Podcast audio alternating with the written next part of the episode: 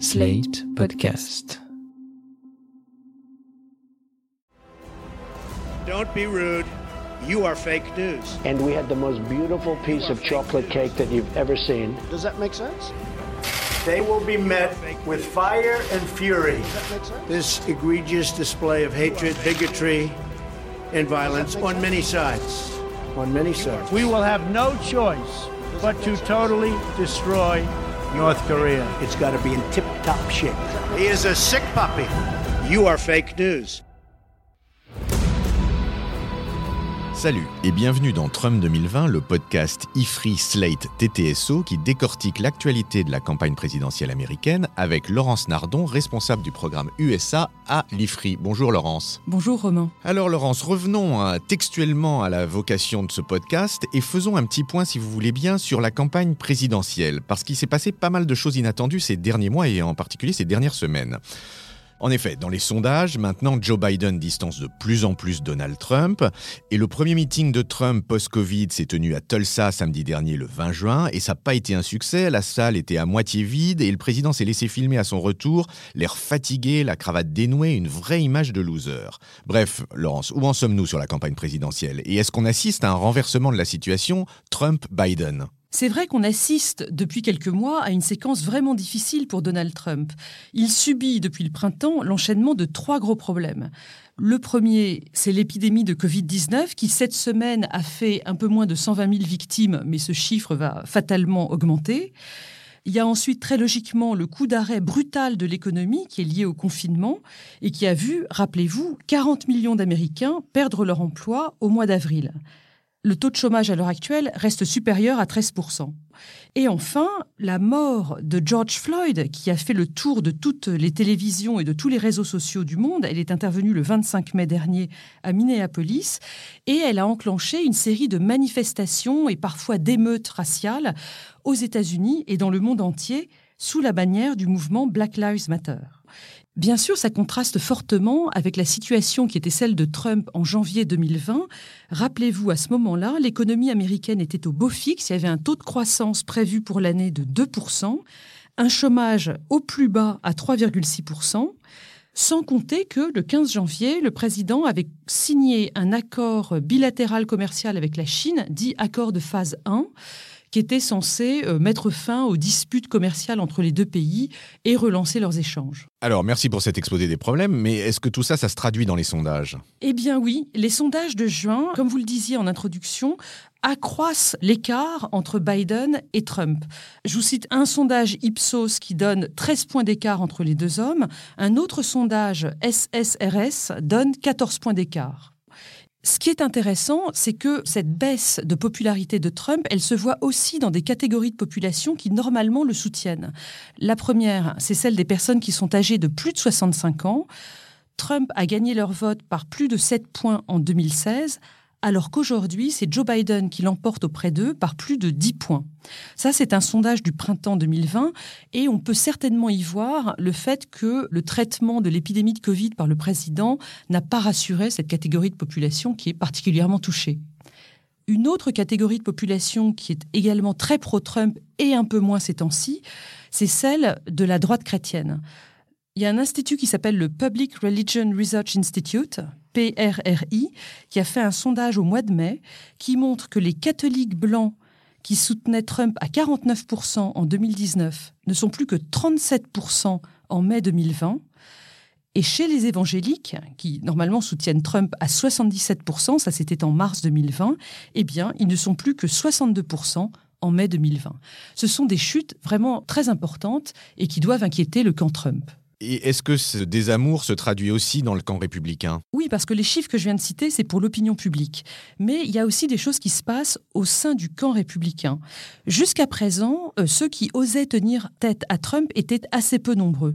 Il y avait ce qu'on appelait les Never Trumpers, qui sont en gros quelques rares membres de think tank de Washington, comme par exemple Robert Kagan, qui est un spécialiste de politique étrangère.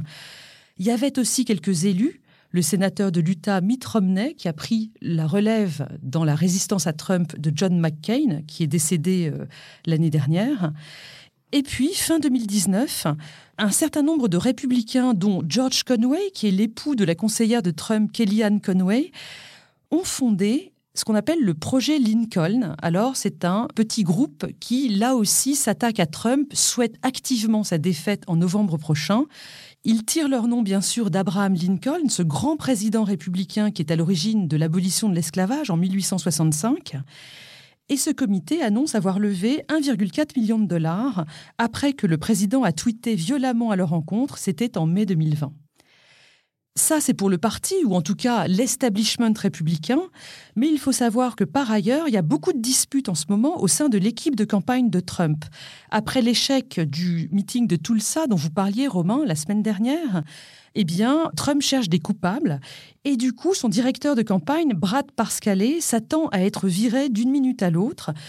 Et il semble que même Jared Kushner, le gendre du président, n'échappe pas à sa colère. Mais alors pour compliquer les affaires de Trump, il y a aussi deux livres très très critiques à son endroit qui sont sortis ou qui vont sortir. Oui, il y a d'abord celui de John Bolton qui est paru ce mardi 23 juin. Ah, le fameux The Room Where It Happened. Et alors vous en pensez quoi là-dessus? Eh bien ce livre en fait ne nous apprend pas grand-chose de nouveau sur les dysfonctionnements de la Maison Blanche. Ce qui change, c'est la qualité de la source. Parce que dans les 2-3 ans qui viennent de s'écouler, on a eu Fire and Fury qui avait été rédigé par Michael Wolff qui n'est pas vraiment un journaliste. Ensuite, on a eu Fear, rédigé par Bob Woodward. Donc là, on est dans une autre qualité euh, de journalisme, puisque c'est celui qui avait fait sortir l'affaire du Watergate dans les années 70. On a eu enfin A Warning, un livre qui a été traduit par Alerte en français, rédigé par une source anonyme et publié en novembre 2019. Cette source anonyme, on est d'accord, c'est quand même un peu problématique. Avec John Bolton, on a quand même une source de première main.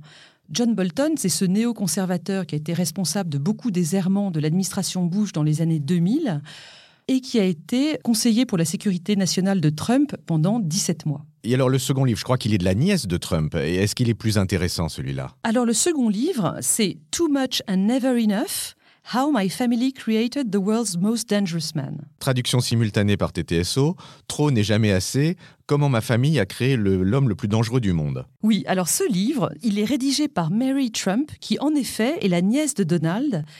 Elle est la fille de Fred Jr., qui était le frère aîné de Trump, un homme qui a été euh, assez euh, durement traité par leur père, Fred Senior, et qui est mort d'une crise cardiaque induite par son alcoolisme à l'âge de 42 ans.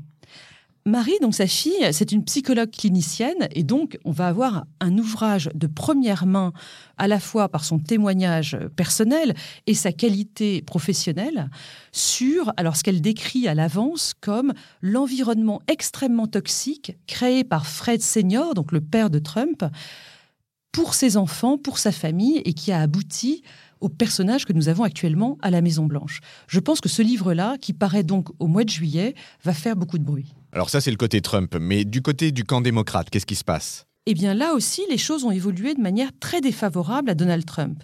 Rappelez-vous, le mois de janvier, il y avait encore 20 candidats aux primaires démocrates en jeu, ça tirait dans tous les sens, et on n'était pas du tout sûr que la situation s'arrange rapidement pour le camp démocrate. Or, Joe Biden a depuis réuni tout le parti derrière lui, avec notamment le soutien officiel des radicaux Elizabeth Warren et Bernie Sanders. Un développement extrêmement intéressant auquel on assiste en ce moment, c'est la manière dont Joe Biden essaye de construire un programme plus à gauche qui montre un véritable consensus entre son aile du parti, qui est l'aile modérée, on va dire libérale au sens français du terme, et l'aile radicale, celle de ses opposants très à gauche.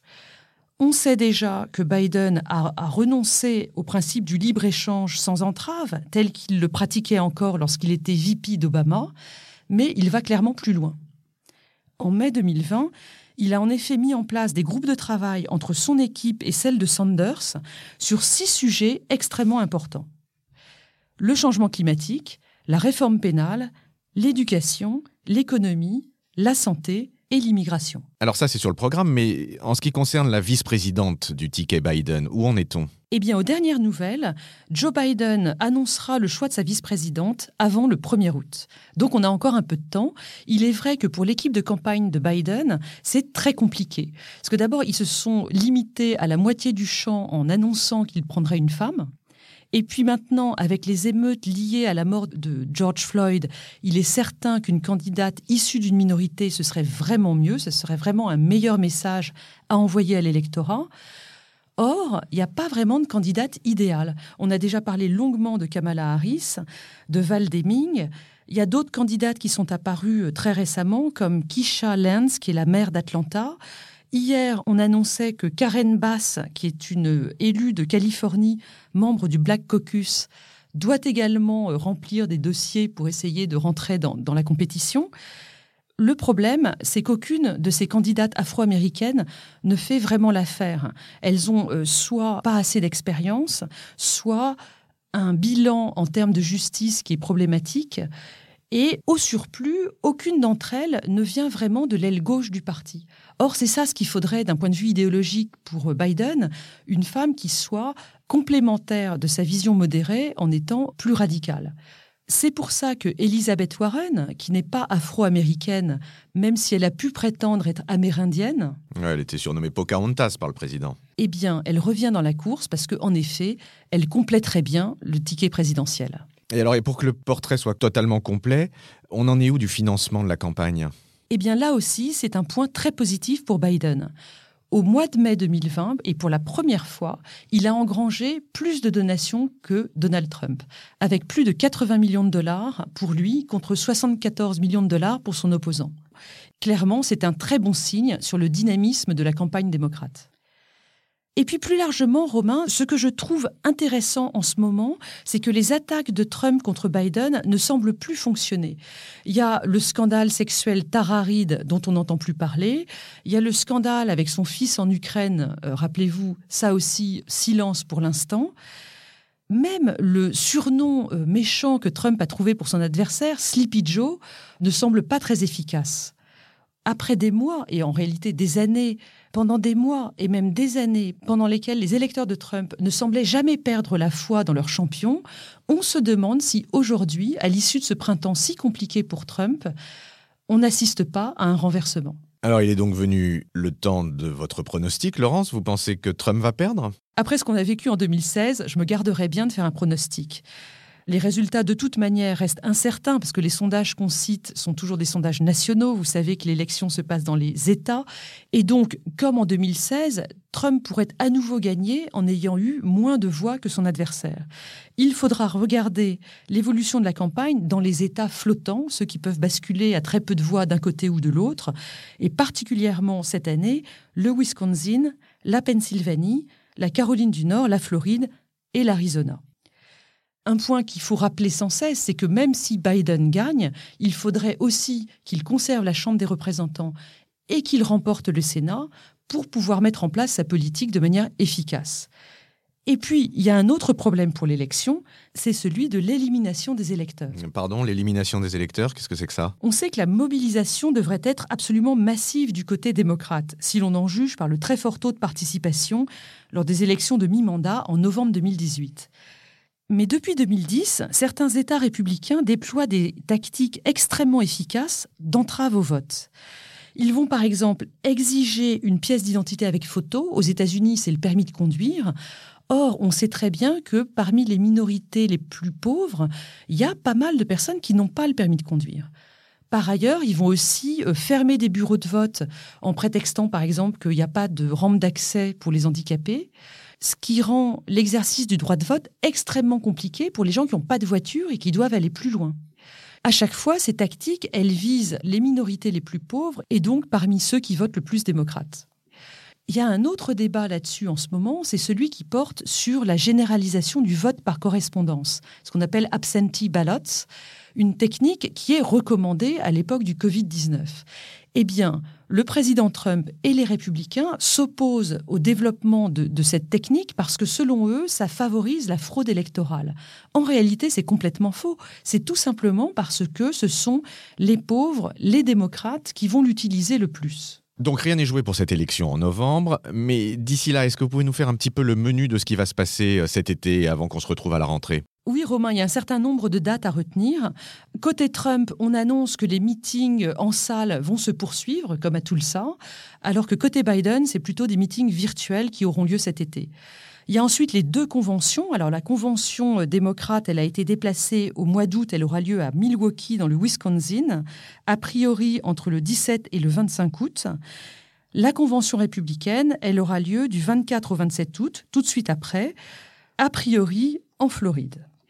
Et lorsque nous nous retrouverons à l'automne, eh ben, on pourra euh, assister ensemble au grand débat télévisé. Il y en a trois normalement entre les deux candidats à la présidence et un entre les deux candidats à la vice-présidence. Eh bien, merci Laurence. Et en attendant, on se retrouve, nous, la semaine prochaine pour un nouvel épisode de Trump 2020. Merci Romain. À la semaine prochaine.